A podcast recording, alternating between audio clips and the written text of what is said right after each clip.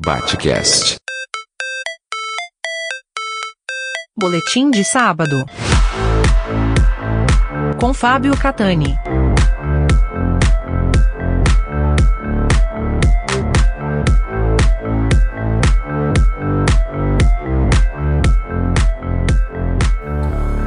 Por ocasião da independência do Brasil em 1822, dentro de todos os moldes do pensamento que pautava as ideias formadoras das novas nações, lembrando que o nacionalismo ele foi uma das vertentes mais marcantes das ideias liberais e iluministas que se propagaram a partir do século XVIII, tendo como coração pulsante a França, mas que a, apareceram em praticamente todos os movimentos de independência aqui da América, tendo como o irmão primogênito Estados Unidos da América, e não foi diferente no Brasil.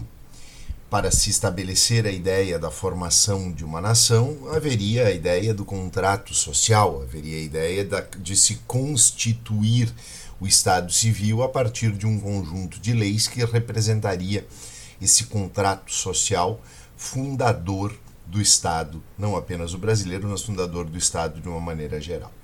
Para tanto, foi convocada uma Assembleia Nacional Constituinte, portanto, o Brasil ele estabelecia uma experiência aí de representatividade. Nós passamos a ter a eleição de representantes pelo voto censitário, evidentemente, de acordo com a renda. E aí esses representantes eles teriam a incumbência de elaborar a primeira Constituição do Brasil. Os grupos políticos brasileiros, quase todos membros da elite, eles representavam basicamente uma grande divergência. Nós tínhamos aqueles que eram centralistas, unitaristas e que depois dariam origem ao Partido Conservador, liderados por José Bonifácio de Andrada, que defendiam que a partir do Rio de Janeiro a concentração do poder naquela região, no centro do país, deveria emanar todas as decisões para as demais províncias enquanto que aqueles que eram federalistas, aqueles que defendiam maior autonomia para as províncias e que depois dariam origem ao futuro Partido Liberal, que tiveram naquela ocasião da elaboração do projeto constitucional Gonçalves Ledo como uma das suas principais lideranças, defendiam, portanto, conceder maior autonomia para as províncias. Então, a divergência maior entre as principais facções políticas,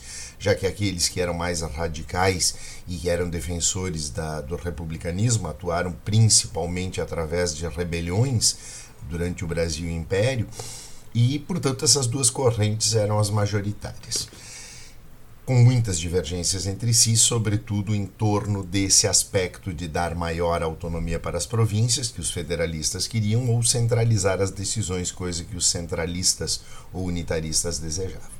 Mas se estabeleceu esse projeto constitucional com três poderes em equilíbrio, se estabelecia a ideia do voto censitário, e aí é que entra um componente classista porque dois elementos são fundamentais aqui. O primeiro deles é a sustentação de uma classe de escravos. Então, ah, uma das coisas que fazia com que houvesse convergência entre as elites brasileiras era a questão do escravismo, que seria mantido por todos esses grupos dominantes também o elemento classista de que o critério de voto se estabeleceria em torno da propriedade da terra, a medição em alqueires de mandioca, por isso esse projeto constitucional ficou conhecido como Constituição da Mandioca.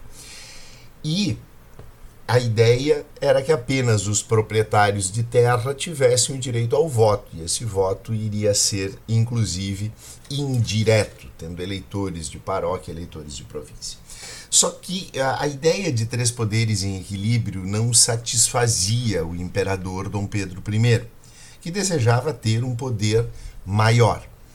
E por isso, se aproveitando das disputas entre estes centralistas e os federalistas, Dom Pedro, no dia 12 de novembro de 1823, completará 200 anos em 2023, Dom Pedro, na chamada Noite da Agonia, chegou a prender os parlamentares no prédio da Assembleia, rejeitou o projeto constitucional e nomeou um Conselho de Estado para que, junto com ele, elaborasse a nova Constituição, que seria outorgada em 1824, incluindo-se ali a ideia do poder moderador. E depois eu falo num próximo boletim mais sobre essa Constituição outorgada de 24, que ela tinha como principal divergência em relação ao projeto constitucional exatamente essa essa existência de um quarto poder, o poder moderador, que seria exercido pelo imperador e que estava acima dos três demais poderes. Então, esta foi a história, a síntese daquela que, daquele que foi o primeiro projeto constitucional do Brasil e que, por ser fundamentado na ideia da propriedade da terra, ficou conhecido como Constituição da Mandioca. Então, este foi o boletim de sábado para o Batcast. Aqui foi o professor Fábio Catani. Batcast.